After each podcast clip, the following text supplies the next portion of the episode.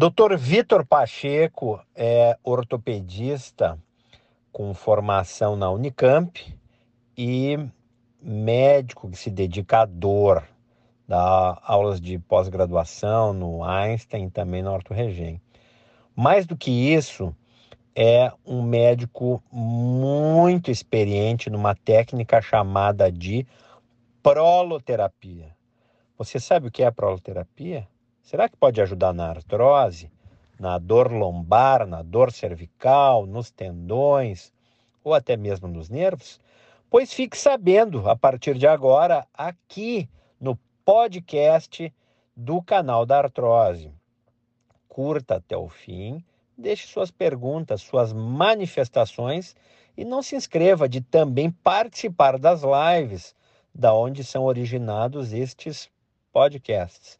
Você vá lá, canal da Artrose, no YouTube e inscreva-se. Sempre às segundas-feiras, às 19h15, tem uma live nova com assunto sobre a saúde musculoesquelética que importa a todos. Depois, quero saber das suas impressões sobre esse podcast. Esta é a live com o Dr. Vitor Pacheco. Dr. Vitor Pacheco é médico ortopedista e hoje nós vamos falar sobre proloterapia. Você sabe o que é? Então fique atento porque pode ajudar nas suas dores. Já entrou o doutor Vitor Pacheco, vou tentar botar ele para dentro do nosso rolo. Doutor Vitor, muito obrigado por ter aceito. Vamos ver, o pessoal já está então, o pessoal muito atento, né? Aqui no canal da Artrose é assim, né? Pessoal muito atento. Professor Vitor, que alegria! Boa noite, meu amigo. Boa noite, doutor Vitor Pacheco. Te agradeço demais. Vamos começar aqui no YouTube também. No YouTube, você sabe, é lá no canal da Artrose, pessoal. Quem está ligadinho aí já sabe. Canal da Artrose é lá no YouTube. Você entra no YouTube, digita canal da Artrose, vai nos ver. Doutor Vitor Pacheco e eu aqui, esse seu servo, que vai poder, vai deixar gravado o nosso papo e várias pessoas entrando, colegas, inclusive, meu colega de consultório aqui, doutor Alfredo Scarton, que é adepto da proloterapia. Nós temos um colega internacional aí que eu já vi, gente de já viu? do país, já, é já que, identifiquei. Quem é que apareceu ali? É um colega dos Estados Unidos, que é o ah, Regent Med Doctor. Ah, o Dr. Joeliton também. Ah, muita Mais gente... um colega internacional, Dr. É, ah, eu, sem dúvida não. Dr. Juan, que inclusive cuidava do Maradona. Olha aí, ó. ó. Tem até o, o médico do Maradona está nos assistindo. Vários, diversas pessoas entrando. Meu, meu colega de época de Santos aí, Luiz Carlos Lopes. Muito bacana. Vou colocar para vocês o seguinte. Uruguai aí. Ó, Uruguai presente. Pessoal, já vão botando aí de onde é que vocês são. André Manzano, tô, tô devorando o livro do Dr. André. Olha! Deixar os, deixar os parabéns para ele aí.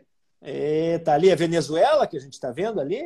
Tem Uruguai, tem Venezuela, tem Estados audiência, Unidos. Audiência muito qualificada, viu? Subiu demais o sarrafo para essa live. Céu, acho que melhor a gente falar de futebol. Virou aula de congresso.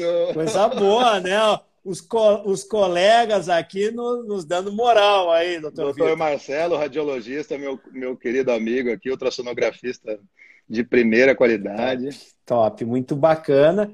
E aqui, ó, Ó, o doutor Jobson de Anápolis, né? Ó, Santos, Guarujá, muita gente bacana. Espírito Santo, que a Orizete nos conta no, no YouTube. Uh, Ilha do Governador com a Jane Gaspar. Piracicaba da Dalva Camargo.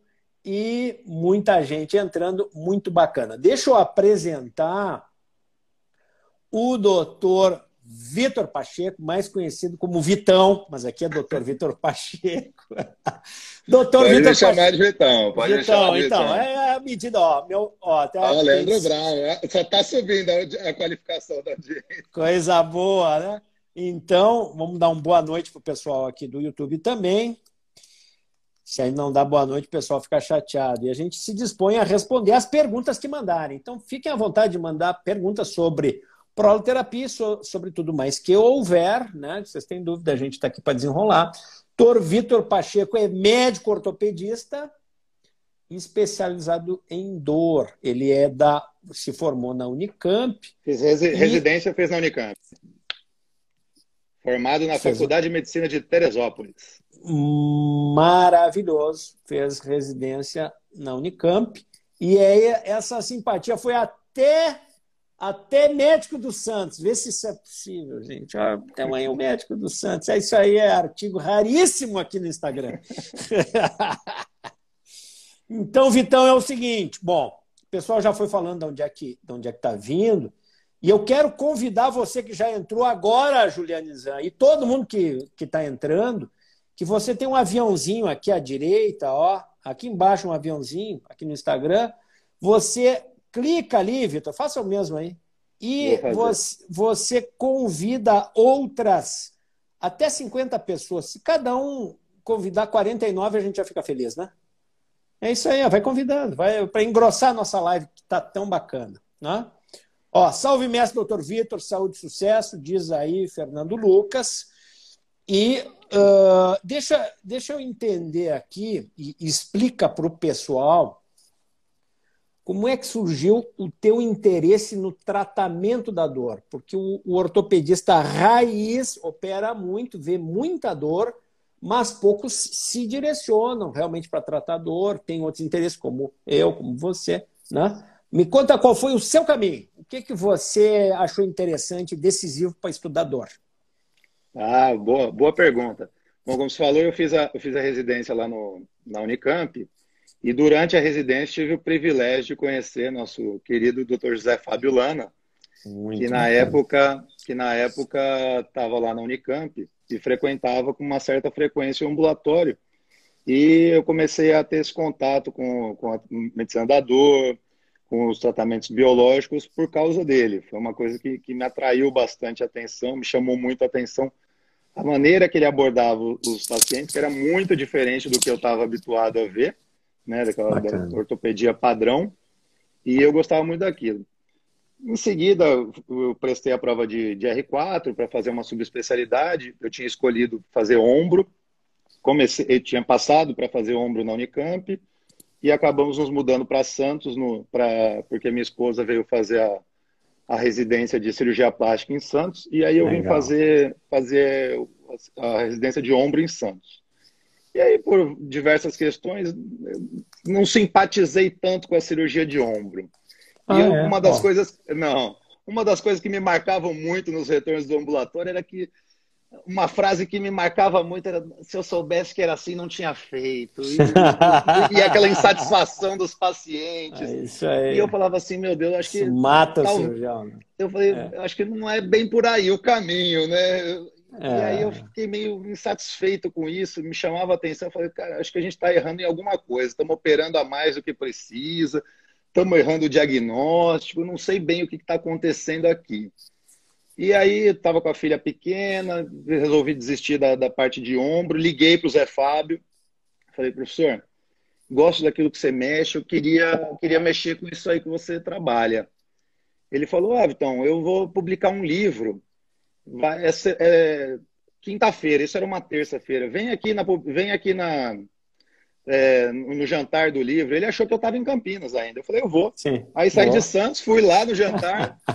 ele tomou um vinho comigo e tal. Ele falou, ah, e aí, tá, tá morando em Campinas? Eu falei, não, estou em Santos. Ele falou, mas você veio de Santos aqui? Eu falei, vim, vim conversar com você e tal. E aí ele falou do curso do Arthur Regen. E aí foi paixão à primeira vista por causa do Verdade. curso.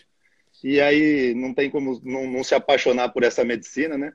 De tratar o paciente, de tratar, né? De, de, não tratar o exame, né? E aí eu vou te falar que de lá para cá foram muito poucos os casos de ombro que eu encaminhei para uma cirurgia. É. mas, mas e... eu, vou, eu, vou, te fazer uma pergunta. Você opera ainda? Que volta eu opero. Você, você, coloca ali que está que, que, que tá operando e tal. O que, que você opera?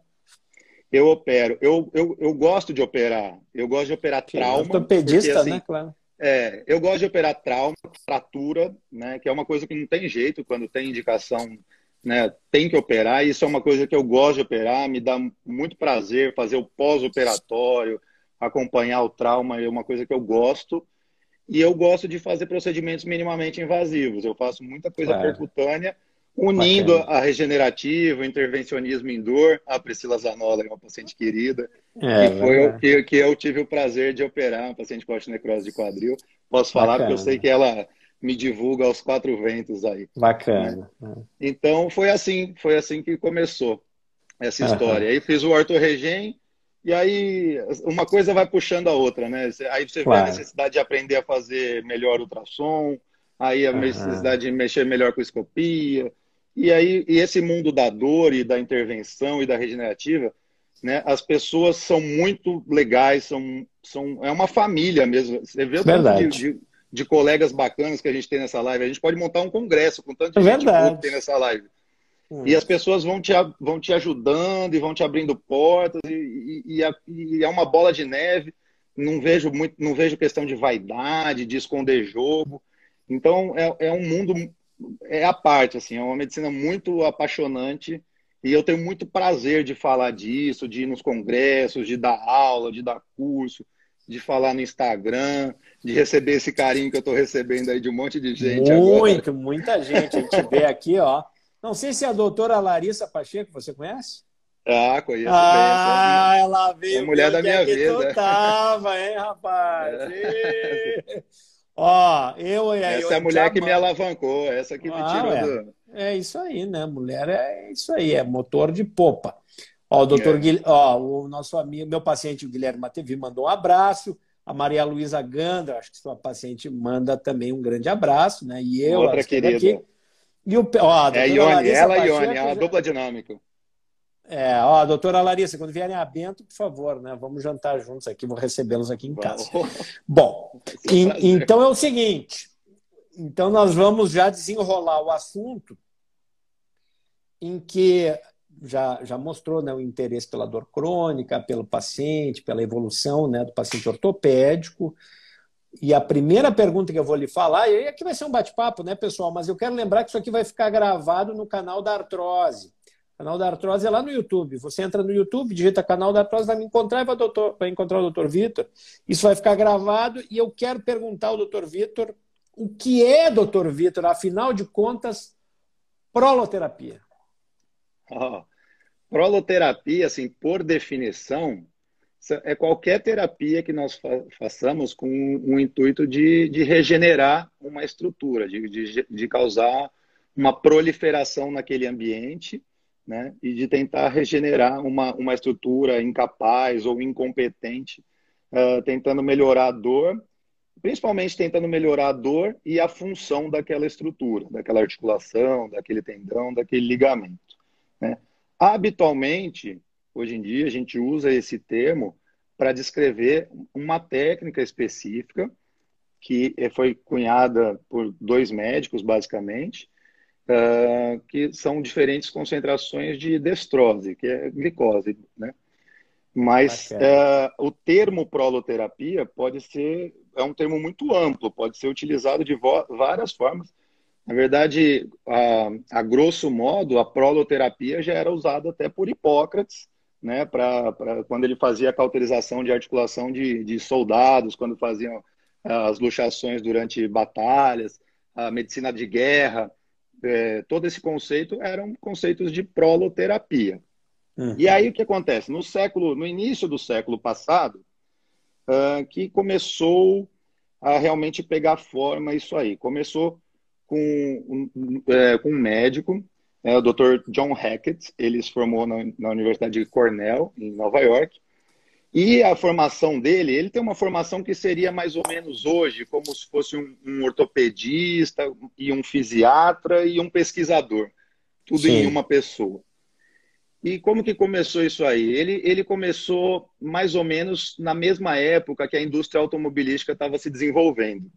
Então, por esse grande interesse dele em trauma, as seguradoras da época contratavam para avaliar as vítimas de acidente automobilístico. E teve uma época que mais de 70 seguradoras chegaram a contratá-lo. Porque com os métodos diagnósticos da época, uh, as seguradoras não conseguiam entender por que, que as vítimas de, de, de, de acidentes se queixavam tanto de dores e de disfunções sendo que os exames que eles tinham em mãos não mostravam nenhuma alteração. E aí, unindo uh, a habilidade de exame físico, de avaliação e tudo mais, o Dr. John Hackett ele percebeu, né, foi a primeira lição que ele nos deixa até hoje, que, tratar, que não pode tratar o exame, tem que tratar o paciente. Né? paciente. E ele, percebe, ele percebeu que a maioria dessas dores era por causa de estruturas que tinham falhado na cicatrização e que geravam hipermobilidades, que geravam lacidão de ligamentos, frouxidões articulares, musculares. E aí ele uniu esse conhecimento do exame físico que ele tinha com o conhecimento que ele tinha sobre escleroterapia, né, que ele pegava da parte de, de vascular, de tratamento vascular. de tumores, né, e tumores e tudo mais. E aí ele uniu esses conhecimentos e tentou começar a achar uma forma de gerar uma esclerose ali naquelas regiões para tentar gerar uma, uma reação que aumentasse a estabilidade daquela região e melhorasse a dor. E aí ele, come... ele era um pesquisador de, de levar para o laboratório, fazer corte histológico e pesquisar uhum. as estruturas.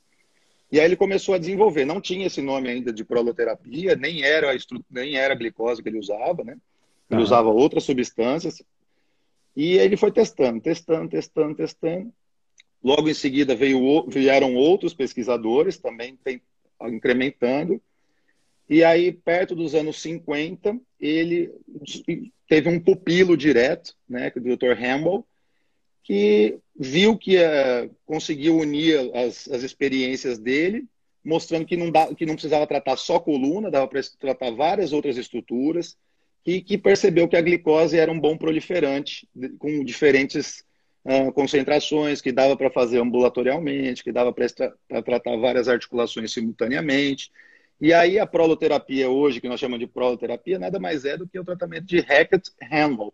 E aí eles publicaram, aí já nos anos 50, o tratado de proloterapia, que aí agora só vem sofrendo de modificações e atualizações, mas esse conceito principal de tratar uh, as estruturas incompetentes com diferentes concentrações de glicose veio desses, desses dois médicos, Hackett e Handel, e de osteopatas também, Lembrando que nos Estados Unidos o DO, né, que é o, são os osteopatas, né, o Doctor em Osteopatia, eles são médicos, né? Lá tem o MD e o DO, não é igual a osteopatia que nós temos aqui, é um pouquinho diferente. Então, a osteopatia ela teve uma contribuição muito importante também. E é isso, basicamente é isso, a, Bacana. terapia. Bacana. Então, o doutor Vitor já falou que é uma terapia infiltrativa, ou seja, minimamente invasiva, que você pode injetar nas estruturas que deseja corrigir ou ajudar, seja na forma de incentivar a proliferação celular, que as células se multipliquem né, para fazer a sua, a sua ação, ou em alguns casos de frouxidão ligamentar, enfim, dano tecidual, para que aquilo ali possa até contrair, né? esclerosar, Exatamente. o termo que ele disse, né? para estabilizar uma articulação e tudo mais. Então, tem vários usos e ele já falou, por exemplo, de lombalgia, de dor lombar, né, lesões pós-traumáticas, a gente vai falar sobre isso, porque isso. tem evoluído muito junto com a disponibilidade de uh, ferramentas de imagem, né? ecografia, que hoje em dia não está só dedicada ao diagnóstico, mas também à terapêutica, né? ou seja, a gente pode usar para dirigir a agulha onde vai aplicar.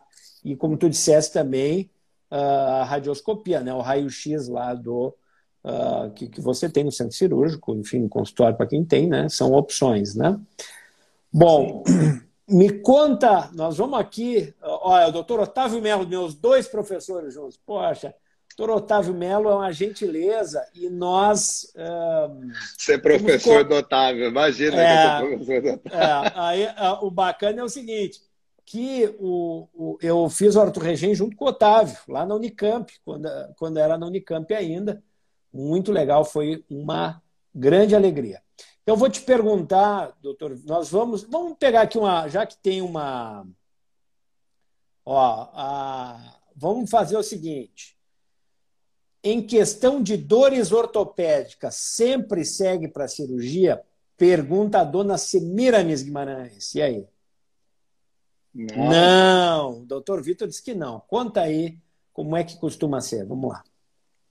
Não, eu não vejo com maus olhos a cirurgia ortopédica. Assim, vamos, eu vou generalizar então, né? Contextualizar, é. É, vou, vou, usar como é o canal da artrose, vou usar, o, o vou usar a cirurgia da artrose, que é a prótese. Isso aí. Que é a, cirurgia, Isso, a principal é. cirurgia, principal cirurgia da, da artrose. A prótese, de forma nenhuma, é uma cirurgia ruim, é uma cirurgia ótima. A prótese de quadril, por exemplo, foi tida como uma cirurgia do século, né? Tamanho são os bons resultados.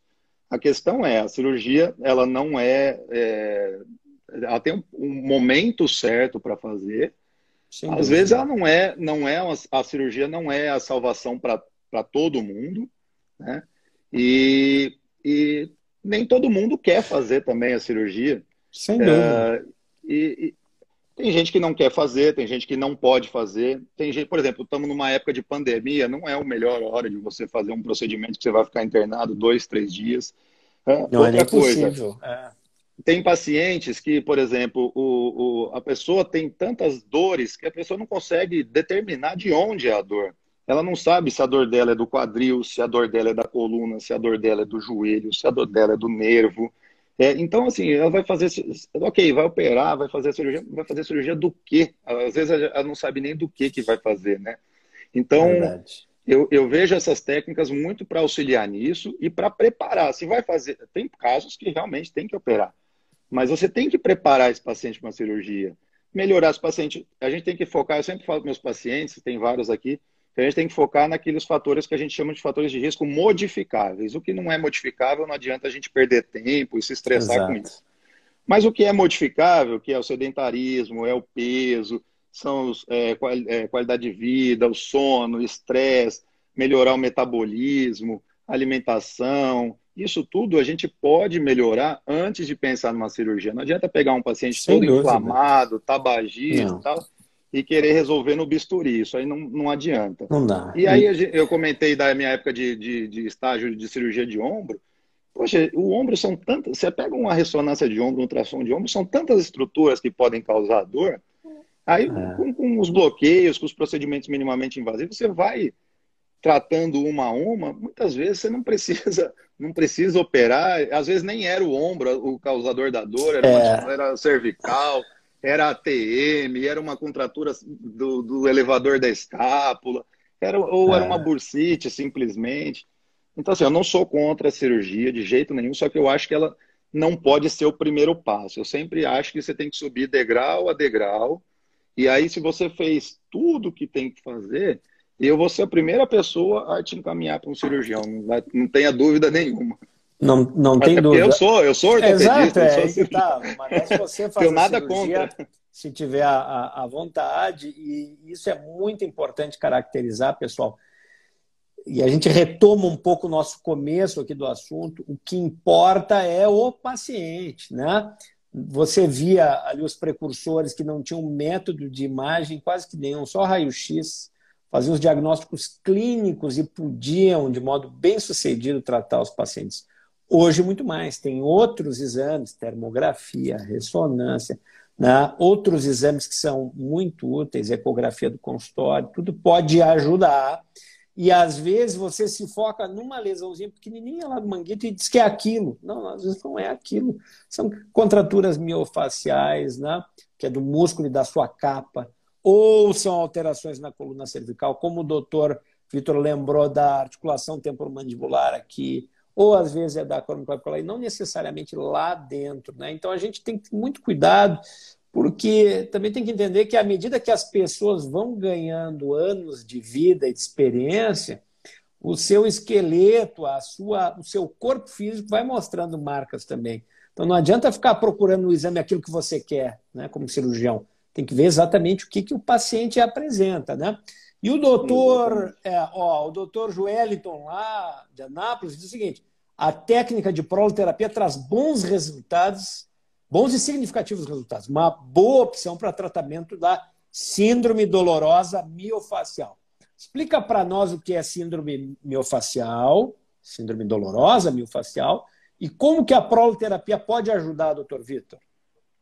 Ah, a síndrome dolorosa miofacial é, é, basicamente são aqueles pontos uh, muscular, aquelas dores musculares que a gente tem, aqueles pontos que a gente palpa, aqueles pontos de tensão. Pontos de gatilho. Chamamos, ah. Pontos de gatilho ou trigger points, que são muito comuns, principalmente em mulheres, né? É, na região posterior do pescoço, das costas, do trapézio, está muito associado com tensão, com insônia, né, com, com diversos é, distúrbios psicológicos. É muito comum em mulheres que têm as mamas muito grandes, em quem faz mo muito movimento repetido, né? Então aqueles músculos eles ficam contraídos constantemente, contraturados, né? Então, é, você fazer esse tipo de tratamento nesses pontos dolorosos, você vai aos, pontos aos poucos relaxando essa musculatura, né? Diminuindo essa tensão na fibra muscular. Só o fato de agulhar essa fibra muscular já é um tratamento, né? visto a, o dry needling, a acupuntura, né? E além disso, você fazer a, a medicação com, com a mistura de anestésico e a proloterapia em si, você está fazendo a liberação ali do que a gente chama de fatores de crescimento, está modulando aquele ambiente, está diminuindo aquela inflamação. Então, isso vai fazendo com que a fibra muscular vá relaxando, vá retomando ao, local, ao, ao tratamento normal. Agora, uma coisa que eu, que eu sempre friso nos tratamentos é que não adianta depositar toda a responsabilidade do tratamento na agulha, na seringa e no médico, né? É, a gente, sim, a gente tem a nossa parte, mas claro. o paciente ele tem que assumir a responsável, o protagonismo do tratamento, né? Sem é, dúvida é, nenhuma. O, o, o, a gente tem um colega de, de Vitória, que vocês conhecem, né? Doutor André, lá da, da clínica Relevium, ele brinca que o tratamento da dor crônica é uma pizza, né? Que ele fala assim, cada um tem que cuidar de um pedaço. Então, assim, dois pedacinhos fica para o médico, um pedacinho para o fisioterapeuta, um pedacinho para o psicólogo, um pedacinho para o nutricionista, mas o resto da pizza é do paciente. Se Verdade. ele não for se ele não for lá e fizer atividade física, perder peso, for atrás de gerenciar o estresse, de cuidar da parte emocional, emocional então, para síndrome dolorosa miofacial, se não tiver um gerenciamento de estresse, da parte emocional, nós vamos ficar enxugando o gelo, né? Nós vamos agulhar, agulhar, agulhar, agulhar, é. e vai virar, um, vai virar um bonequinho voodoo ali que não, nós Sem não vamos dúvida. resolver. nós não vamos resolver. Então, o paciente tem que assumir o protagonismo, né? Faz parte do tratamento paciente querer melhorar. Tem gente, e por incrível que pareça, você sabe disso, tem muita gente que não quer melhorar. É, isso nós vemos é, é, essas coisas compensatórias, né? Que às vezes a pessoa vive num, num ambiente de dor uh, tão cronificado, tão demorado, né? E às vezes a pessoa se acostuma com essa realidade e alguns até, né? É, já, já conseguem atenção por causa disso e não conseguem se liberar mais desses, dessa história de dor, né? para que de Sim. fato possa melhorar. Né? Isso é uma coisa muito representativa para a vida delas. Mas, assim, nós sempre endossamos aí essa questão de procurar melhorar toda a alimentação, o intestino, o sono, e as pessoas têm que entender que isso é uma luta de todos, né?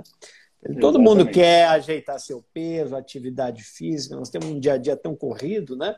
Que mesmo o médico, sem dúvida, tem dificuldade para fazer isso. Sem dúvida, o médico tem dificuldade. E, e a gente procura nós mesmos fazer é, essa rotina diária e propor aos pacientes que isso é, é o melhor método de melhorar a dor crônica é fazer a gestão desses itens, né, Vitor?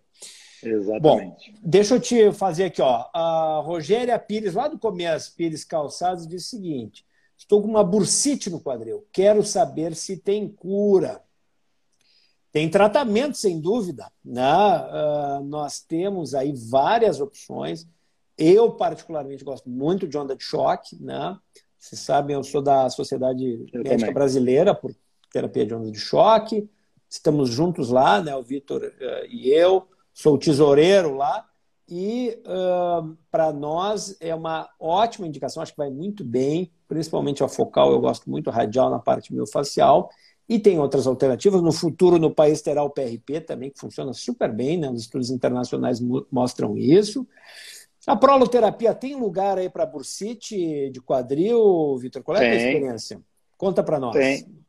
Tem também, tem também. Tem, bom, tem bons resultados para bursite. Uh, mas, assim, a bursite é um tratamento que uma boa, uma boa fisioterapia e uma boa atividade física, a grande maioria das vezes já resolve, né? 80%. Estamos, a é, literatura estamos, mostra que 80% vai. É, nós estamos falando aqui de procedimento já de exceção. É muito raro uma bursite que assim não melhorou com uma boa física, uma boa, uma boa reabilitação e que não melhorou, por exemplo, com uma terapia por ondas de choque. Aí nós estamos subindo degraus assim de, é. de, de exceção. E aí, a bursite, por exemplo, é, é, um dos poucos casos que eu ainda vejo com bons olhos ali uma infiltração com, com, com corticoide, por exemplo, uhum. sem, ser, sem ser de depósito, uma dexametasona guiada por ultrassom. Vejo, vejo, vejo com bons olhos aí. É, Semiramis é o seguinte, ó, a Semiramis diz que tem bursite. Eu, eu sou cirurgião de quadril de origem, né? Fui presidente da nossa sociedade aqui do, do Sul. E eu, eu já gosto mais de onda de choque, gosto, acho que eh, o PRP no futuro vai ajudar muito, né? E raramente vai para cirurgia, viu? A Ana Mota diz: tenho artrose e bursite no quadril, mais o ciático gritando tem uns três anos, não durmo de dor. Vale, vale essa recomendação que o Vitor disse, doutor Vitor. É raro caso só de bursite que não melhora uh, depois de tanto tratamento. O que, que às vezes acontece? É que não é só bursite, é que o ciático está junto, né? como ela contou para nós. Uh, às vezes tem a própria artrose do quadril, quer dizer, tem mecanismos aí que tem que ser melhor entendidos, né? E às vezes até uma termo pode ajudar, ou outras coisas nesse sentido, né? Além do, claro, a consulta com o médico, né? Eu, eu queria cumprimentar que a nossa professora, a, a, a doutora Stephanie, Stephanie, ó, a Stephanie aqui é Stephanie, Stephanie nunca teve num, num, aqui numa live, eu já fiz 42 contigo, contigo aqui, a 42 e a Stephanie nunca, nunca apareceu, precisou ouvir. Muito obrigado, Stephanie, por, por vir ver o Vitor, viu? Muito obrigado, foi, uma, foi muito legal, viu? Viu, Stephanie? Valeu. Uh, e aí a. É, é que teve mais representatividade do Arthur Regen, que aí são dois alunos. É, então, aí que tá, né? Aí são dois. A Ana diz o seguinte: isso tem encurtado muito meus músculos. É normal? Não, não é normal, né? Faz parte da tentativa de reabilitação você melhorar esses encurtamentos, né? Uh, a Fer Palma diz yeah. o seguinte: é, que lembrar o papel do paciente no tratamento, sem dúvida. Mas eu queria voltar aqui numa pergunta que o Ricardo falou aqui. Que ligamentos você acha que não devem faltar no tratamento de uma dor no joelho? Vai ter que interpretar essa pergunta que ela não está ah, bem clara. Aqui, não. não, eu entendi. Eu acho que eu entendi o que ele quis dizer. Ah. O que, que nós temos que priorizar no tratamento do, do joelho? Uhum. Nós, nós, eu, eu tenho que priorizar o paciente. Eu esquece, uhum. esquece todo esse resto. Eu, eu acho que você tem que priorizar o paciente. Veja uhum. qual é a queixa do paciente, veja o, o, exame, faz o exame físico do paciente e aí trata. Porque se você pegar uma ressonância de joelho, vai ser raro um paciente com mais de 40, 50 anos que não tenha lesão degenerativa de menisco, que não tenha lesão condral, que não tenha né, derrame articular, condropatia, tendinopatia. Não quer dizer que você precise operar o menisco, que você precise reconstruir ligamentos. Não. Tem que ver o que está incomodando o paciente, ver se ele tem queixa de instabilidade ou não, né? e, e, e examinar eu já cansei de pegar ressonância de, de com ligamento íntegro, e você testa o LCA, por exemplo, e está frouxo, né? E você faz os testes e tem instabilidade, ou, ou o paciente que tem eh, um monte de lesão meniscal, cisto parameniscal, menisco extruso, você testa e não tem dor nenhuma, não tem bloqueio de movimento nenhum. Então, assim, eh, eu trato o paciente, não trato o exame.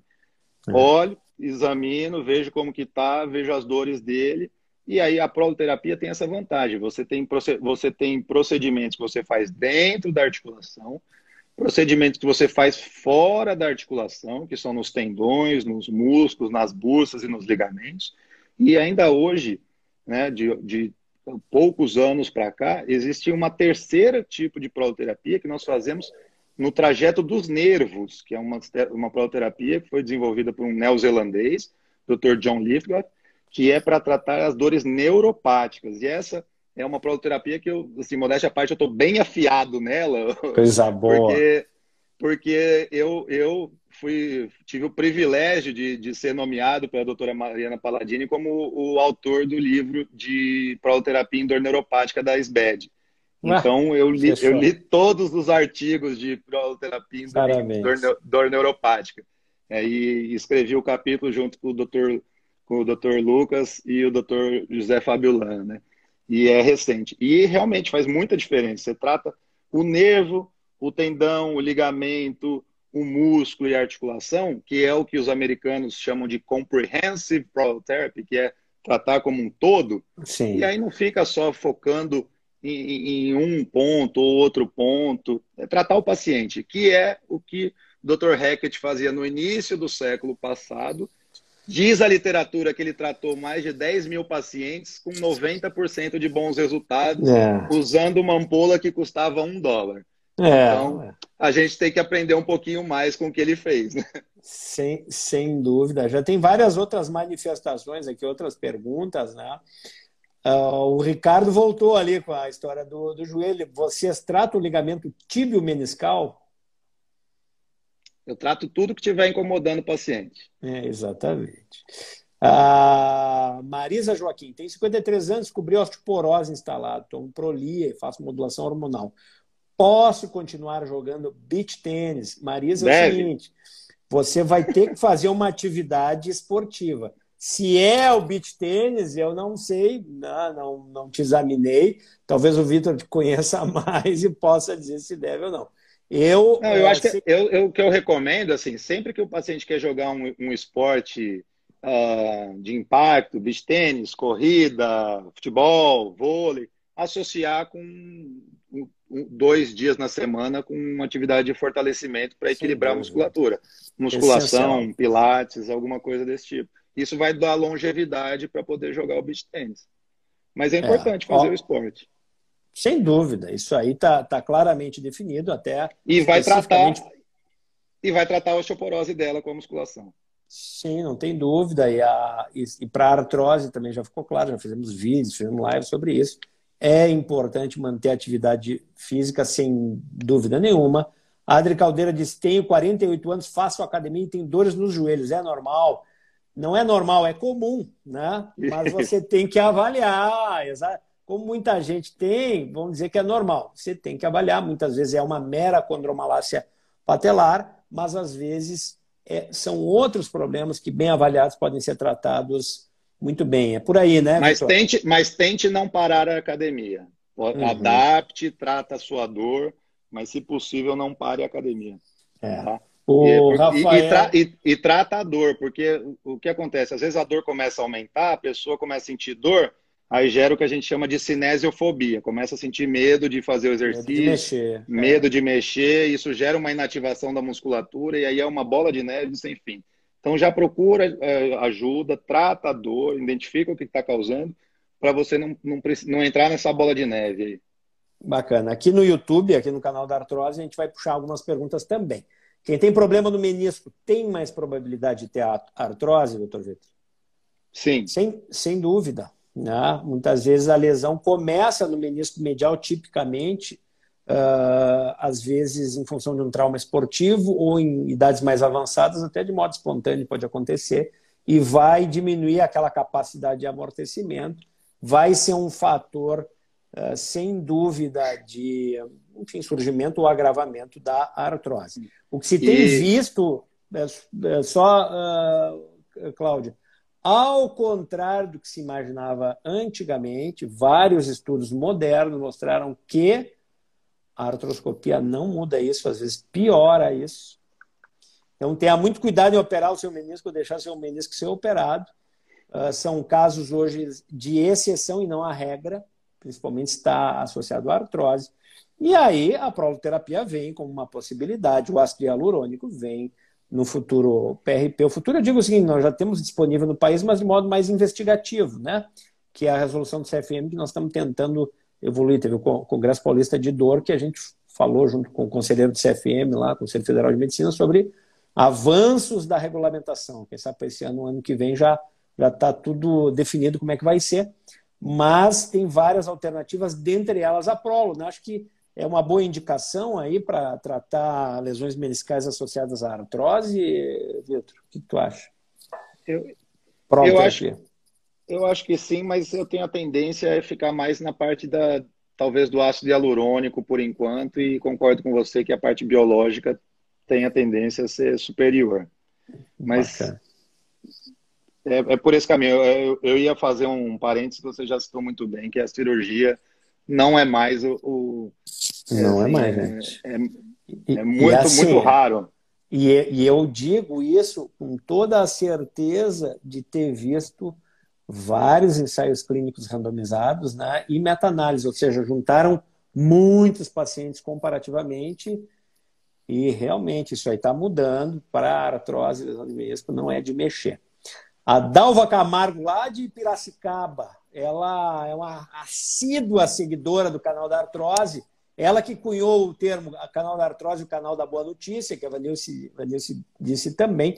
A ingestão de água tem ligação direta para a melhora das dores.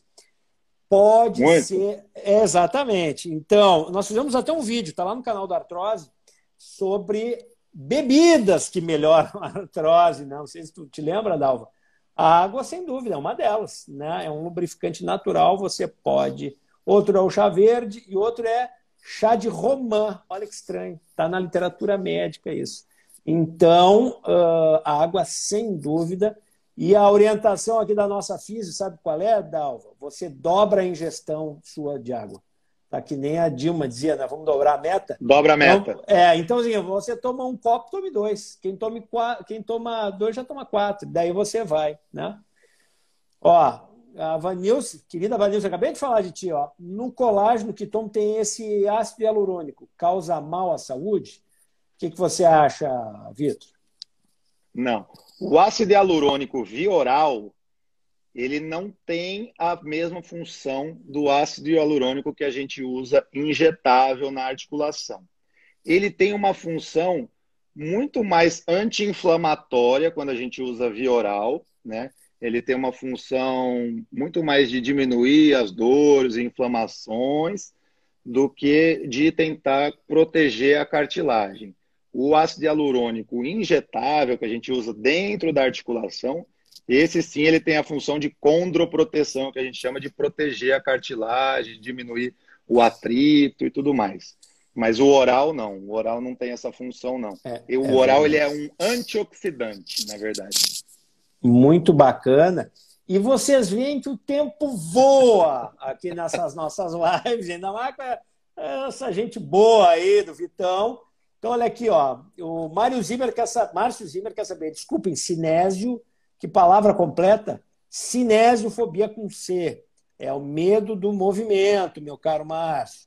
E o Ricardo, quando optar entre proloterapia ou PRP? Ricardo, é o seguinte: no Brasil, proloterapia está muito disponível. O PRP estamos começando a trabalhar, mas os centros grandes, universitários que têm protocolos de pesquisa, podem usar com mais tranquilidade, né? E a gente usa. Estamos com um protocolo lá na Unifesp, viu? Então, fechou. É isso aí, Unifesp. Nós aqui também somos muito instigados por isso. Né? Nós estamos envolvidos com a regulação. Uh, quais o da proloterapia no retencionamento da lesão parcial do ligamento cruzado grau 1 e 2? Ó, ortopedista Leonardo Rebouças, é aí, ó. Cara, eu... vai, vai lá, Vitor. Eu não entendi qual que é a pergunta. Quais os você, não sei, acho que não ficou bem a pergunta da proloterapia no retencionamento da lesão parcial do LCA grau 1 e 2. Cara, tem artigo, tem artigo favorável. É, o, que, o que tem de literatura assim, mais robusta para lesão parcial de, de LCA é PRP e BIMEC principalmente grau 1 e 2, com, com, assim, com cicatrização completa, com ressonância de controle é, completinha, o, o, ligamento cicatrizado e competente e estável, né, que é o que interessa. E, e já vi acontecer, inclusive... Eu também, eu também, já, já eu tenho casos. É, também. E é, e, e, e é interessante que, assim, bom, primeiro o paciente tem que estar dentro daquele mês da ruptura, né? Não adianta chegar com seis meses, que aí é só outro é. que tem. E outra coisa que muito legal quem passou esse protocolo foi, ah, pelo menos para mim, né, foi o doutor Bill Morrell, lá de Dubai, que acho que agora está em Abu Dhabi, né? que, é, que é outra cidade-estado do lado. E ele que botou ali o protocolo certinho de como fazer. Muito bacana. E ele começa com ácido hialurônico e prolo. Né? E aí depois evolui dali, né? fazendo BMEC, fazendo PRP. E é muito interessante, muito promissor. Claro que não vai funcionar para todo mundo, mas há casos que funciona Sim. muito bem. O André Luiz Rolim diz o seguinte.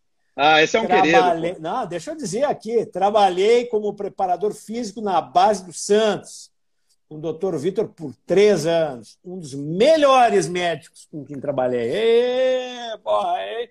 O povo gosta de ti, hein, Vitor? Eita! André, gente boa. Eita! Muito bem. Uh, Ortopen, lá, nossos amigos de Anápolis, aqui, ó. Pena que ainda a artroscopia seja meniscectomia parcial ou sutura de menisco. É, mas não é, né? A gente acabou já de Se falar. Se for a né? sutura, tá no lucro, né? É. Ó, e o Ricardo disse que é uruguaio, né? Ó, oh, que privilégio. Tá, tá, tá, rolando certo lá, né? Aí sim. A gente tem alguns Aí seguidores. Vai no PRP. É, então, se você tem lá, vai. Né? O PRP, na verdade, é uma proloterapia, mas é uma proloterapia biológica, né? É a evolução da proloterapia. Exato, né? O Rafael Gier tem o condromalácia e pontos de artrose. A proloterapia faria ou voltar o esporte.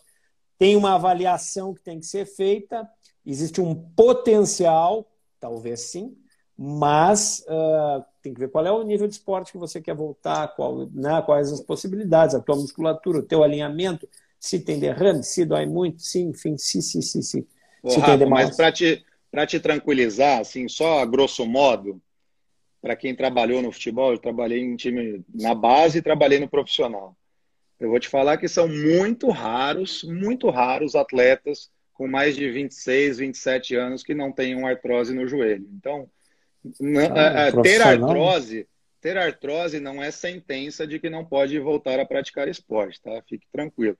O mais importante é fortalecimento muscular, o equilíbrio, né? E, e, e tratar com ácido hialurônico, proloterapia, independente. Mas, assim, é, o diagnóstico, você não incorpore isso como sentença de que você não pode praticar esporte, não.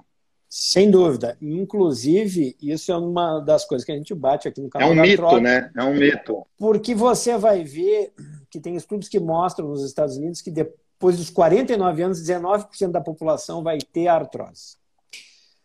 Não quer dizer que todo mundo vai ser operado, vai ser a minoria dos casos, gente. E a maioria dessas pessoas vive pelo menos 30 anos com artrose. Então, é o contrário do que as pessoas. As pessoas chegam no canal da artrose achando que é, vamos falar só de cirurgia. Não, a gente vai falar também de cirurgia, mas de todo o resto, inclusive de proloterapia. Por isso que eu disse, vamos trazer uma sumidade em proloterapia para falar para nós. Ó, uma pergunta interessante aqui de criança. Se ela é usada para, é legal. Vai. para as dores do crescimento em crianças e adolescentes. Olha, eu desconheço qualquer trabalho nesse sentido, mas eu acho que também não faz muito sentido, porque a proloterapia é um tratamento que ela faz uma inflamação proposital no tecido para que aquela inflamação né, gere uma cascata de reações que ali né, vai gerar uma, uma, uma regeneração naquela estrutura e, e a estabilidade e a melhora da dor a, a, a médio prazo. E, e, a, e a dor do crescimento nas crianças é uma dor que é transitória, ela é uma dor, entre aspas, benigna. Então, eu acho que essa dor do crescimento das crianças deve ser tratada com medidas analgésicas somente, né? Com fisioterapia e com, e com analgésicos, e só descartar, né? Acho que é importante descartar é, problemas que, que, que gerem dor em crianças, né? Esse, é, essa isso, é a questão. É, isso é decisivo. É o mais né? importante, é descartar importante. outras causas de dor em crianças que não sejam é. simplesmente as, as, famosas dores do crescimento. É, eu, eu tinha puxado aqui uma pergunta que acho que até o, o doutor Vitor já respondeu. O ácido hialurônico em cápsulas tem a mesma eficácia do injetável? São propostas não. diferentes, né? Mais eficiente é o intraarticular. Em geral, ele é feito guiado por ecografia ou outro método de imagem para saber que está dentro da articulação. E aí ele vai ter esse efeito de condroproteção, proteger a cartilagem, portanto, de fazer com que as células lá da sinovial produzam o seu próprio ácido uh, hialurônico, né, as lubricinas lá dentro, e vai ter também efeito sobre a dor. Então, são coisas diferentes. E vamos ver o que, que mais que tínhamos aqui. Tem outras perguntas. Doutor, estou usando cúrcuma em comprimido. Tenho sentido uma melhora acentuada nas dores no joelho. Qual é o seu Ótimo. parecer aí? Olha aí. Ó. Acho excelente. Inclusive, em, em tempos de Covid, você está duplamente perfeito na sua conduta. Vai melhorar suas dores e a sua imunidade. Muito bom. Uh, de novo ali, Fer Palma diz: quais componentes são usados habitualmente para tendinite? Vamos voltar então. Para lesões tendinosas, a proloterapia pode ser útil, doutor Vitor? Muito útil, muito útil. Principalmente essas. Isso é uma coisa importante da gente tirar esse mito, que assim, as pessoas gostam muito de usar o termo tendinite, né? E é muito raro que uma dor que nós chamamos de tendinite seja, na verdade, uma tendinite, né? Porque a gente usa o it, né, na, na, nas palavras na medicina, para uma inflamação aguda, né? E essas dores que a gente tem atribuídas aos tendões, geralmente são inflamações crônicas, que quando a gente vai ver nos diagnósticos, elas são ou tendinopatias ou tendinoses. Isso quer dizer que aquele tendão ele está enfraquecido, ele está cronicamente degenerado, é um tendão é, fraco, né? ele precisa melhorar a qualidade do tendão.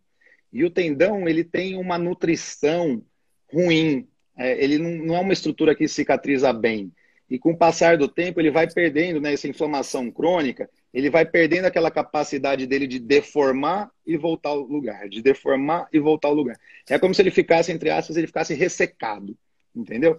E aí o que, que acontece? Ele começa a ter rupturas, porque quando ele vai deformar, ele não consegue voltar no lugar. E ele começa a causar microfrituras. É, é, fissuras, micro rupturas, é. ele não desliza tão bem, começa a sentir uma sensação de estalo, parece que tem uma corda passando em cima da outra. Então, a proloterapia, o que, que, ela, que ela faz? É, você faz algumas perfurações nesse tendão, então o seu corpo entende que tem uma lesão, reagudizou a lesão, né? Você só de perfurar aquela região, seu corpo entende que, aquele, que tem uma lesão nova, e aí você injeta aquela substância que causa uma inflamação proposital, você cria no, no, no seu sistema ali, imunológico, no seu sistema nervoso, tá? uma série de reações que como se aquela lesão ali fosse nova, tivesse acontecendo agora.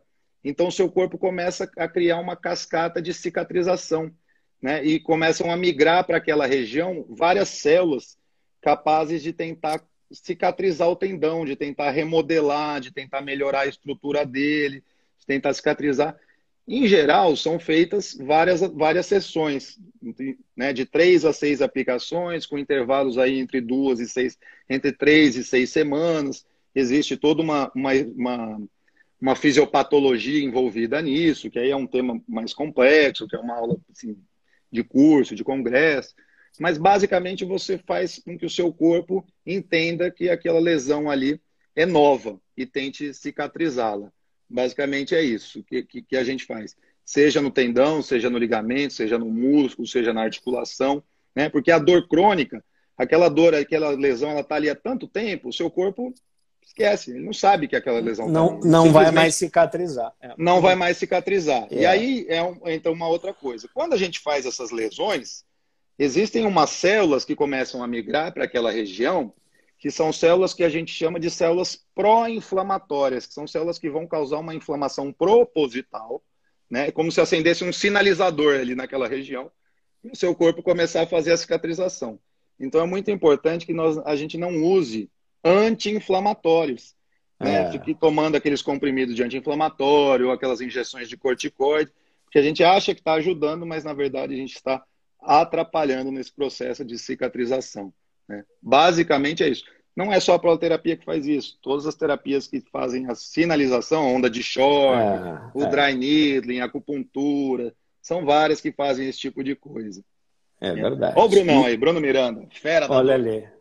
É, e lembrando, ah, justamente é, essa atração celular, essa tentativa de regeneração é, tecidual é toda a base da medicina regenerativa que o doutor Vitor acabou de falar. E o Valdir Pulga, nosso paciente aí, já conhece isso, né? sobre regeneração de cartilagem, células tronco e tudo mais. É a evolução desse tipo de tratamento em que você atrai as células ou mobiliza as células com potencial de regeneração, de multiplicação ou de cicatrização, né, para essa região que está uh, danificada, ou por artrose, ou por outra lesão, né, já citamos aqui o ligamento cruzado também, ou outros ligamentos podem cicatrizar com esse tipo de estímulo. Né? Uh, muita gente aqui, ó. Oh, deixa eu mandar um abraço aqui pro Mano. meu tio aqui, Pedro Felipe, tá na live aí, é ortopedista Eita, também. Meu fantástico. tio tá aí. Ó, quais componentes são usados habitualmente para as tendinites? Então, as proloterapias para as tendinites, em geral, são com a glicose em concentrações de 10 a 12,5%. A gente pode usar medicações antiomotóxicas como Traumel, que é a base arnica. Uh, podemos usar acetilcisteína, glutationa, é, anestésico local, GH, que é o hormônio do crescimento, né, o ácido hialurônico, plasma rico em plaquetas, gordura, né, enxerto de gordura, enxerto de medula óssea, sim, tem muita coisa que dá para usar. Magnésio indicado para dores articulares, muito indicado. Magnésio para quem trata dor, desde o magnésio injetável até o magnésio de suplementação oral, é essencial. É, a fadiga muscular também, né? E faz parte de um contexto, né, Renata, que é fisioterapeuta aqui da cidade ó, do lado. Isso é, é, fantástico, fundamental. Doutor Estael na live, ó, uma fera da dor também lá do grupo da Unifesp, está fazendo, tá fazendo o ortorregen. Aprendo muito com ela lá e com o doutor Leonardo. Deixar um abraço meus mestres da dor lá da Unifesp. Muito bem. A Mari Continho quer saber para que serve o exame de anti-CCP citrullinado. São exames para artrite reumatoide, né, Mari? Então, estão investigando isso em você. Fica, fica à vontade aí de nos, de nos mandar qualquer dúvida, enfim, que houver. Mas, uh, ó, o Rafael disse que vai lá com o doutor José Fabulana. Pô, esse é o nosso médico. Está em boas né? mãos. Tá em tá ótimas mãos. É meu médico também. Vai, é, vai, vai brilhar sem, sem dúvida nenhuma, né? Ó, uh, você conhece o Dr. Luiz Felipe Lisboa? Olha aí! Que beleza. Esse é hein? fera, hein? De ultrassom, hein? Esse é fera. Muito bom. Uh, o Rafael, de novo, aqui nos pergunta se a medicina regenerativa vai ser capaz de regenerar uma, uma, uma cartilagem por completo. No momento, não, são aplicações uh, experimentais de laboratório. E você tem que entender, uh, Rafael, que a artrose, por exemplo, não é mais só a lesão da cartilagem, é do osso que suporta essa cartilagem e abaixo dele todo aquele trabeculado que pode ter cistos, que pode ter o que a gente chama de edema, que perpetua a dor, que dificulta ainda mais a passagem de substâncias e tudo isso com a membrana que reveste a junta inflamada sinovial, que produz derrame, que faz com que a pessoa. Então, não é só mais a lesão de cartilagem. A artrose já é de todos os tecidos que estão ali, né? E evoluindo para depois para deformidades mecânicas que vão reiterar crescimentos ósseos anômalos e tudo mais, né?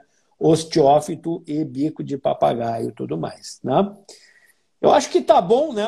Já estão aqui quase 60 minutos falando. Ó, Evandro de Jesus, doutor, para quem tem artrose severa nos joelhos, seria melhor academia ou pilates se caminhadas faz mal? Então, uh, a artrose, assim, sempre você vai ter que fazer reforço muscular, sempre. Vai ter que fazer uh, bicicleta, né? E a caminhada o uso de palmilhas, o uso de tutores, tudo isso vai depender da reabilitação de cada um. Uh, vai fazer parte da sua evolução. Natação também não pode ser descartada no seu caso, né?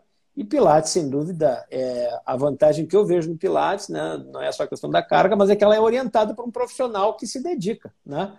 Que vai te supervisionar na reabilitação. Acho que é por aí, né, Vitão?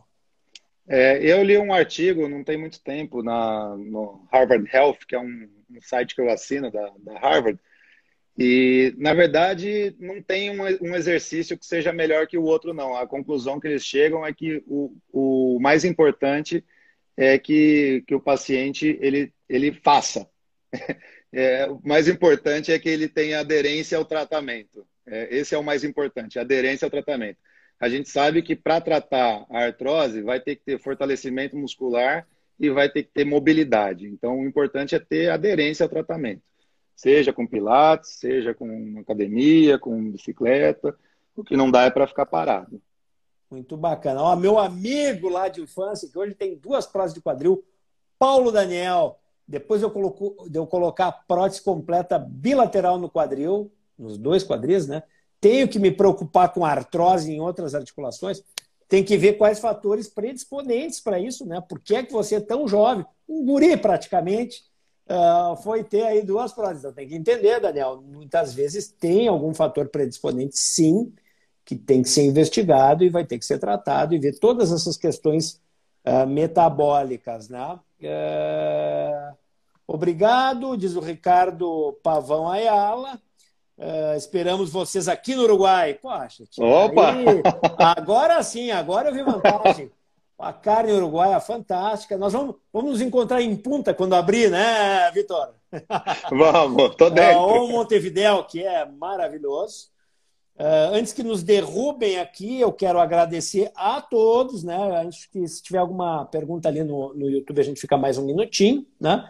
Uh, e quero agradecer a todos. Peço a vocês que vão lá no canal da Artrose no YouTube para terminar a live e inscrevam-se, né? A gente está aqui muito entusiasmado e vai deixar tudo gravado para você lá no canal da Artrose e no Spotify. Quem está em São Paulo, quem está indo de Santos para São Paulo, quiser ouvir Doutor Vitor Pacheco, põe no Spotify, ele vai estar tá lá essa semana ainda. Que chique, hein? Até eu vou ouvir de novo. É, aí você vai ver, vai corrigir. É, só, ó, o que eu falei lá, tá tudo certo. Então, muito obrigado, Deus te abençoe. Vamos falando. Amém. Eu que te agradeço. Poxa, foi ótimo. Legal Você demais. sempre com esse astral maravilhoso. e te agradeço por pô, fazer um trabalho tão bacana de dedicar o seu tempo a, a, a né, gerar conhecimento assim para tantas pessoas pelo YouTube, fazendo isso tão bem igual você faz. Isso é, isso é admirável, viu? Parabéns. Muito obrigado, Vitão. Então, aqui encerrado. Até a próxima semana que vem, 19 15 Não esqueça, vamos para o YouTube. E aí no YouTube, ó, tem mais uma aqui, ó. Jane Gaspar, lê aí, ó, Vitão. Tu consegue ler, não? E daí, curtiu o podcast com o doutor Vitor Pacheco? Uma celebridade, foi até médico do Santos, né? Que bacana. Pois então está. Toda semana nós publicamos pelo menos um podcast de assuntos relevantes da, sua, da saúde músculo-esquelética. Né?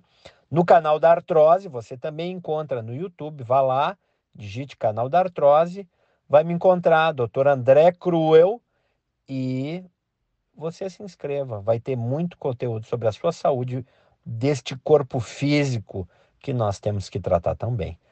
Até o próximo episódio.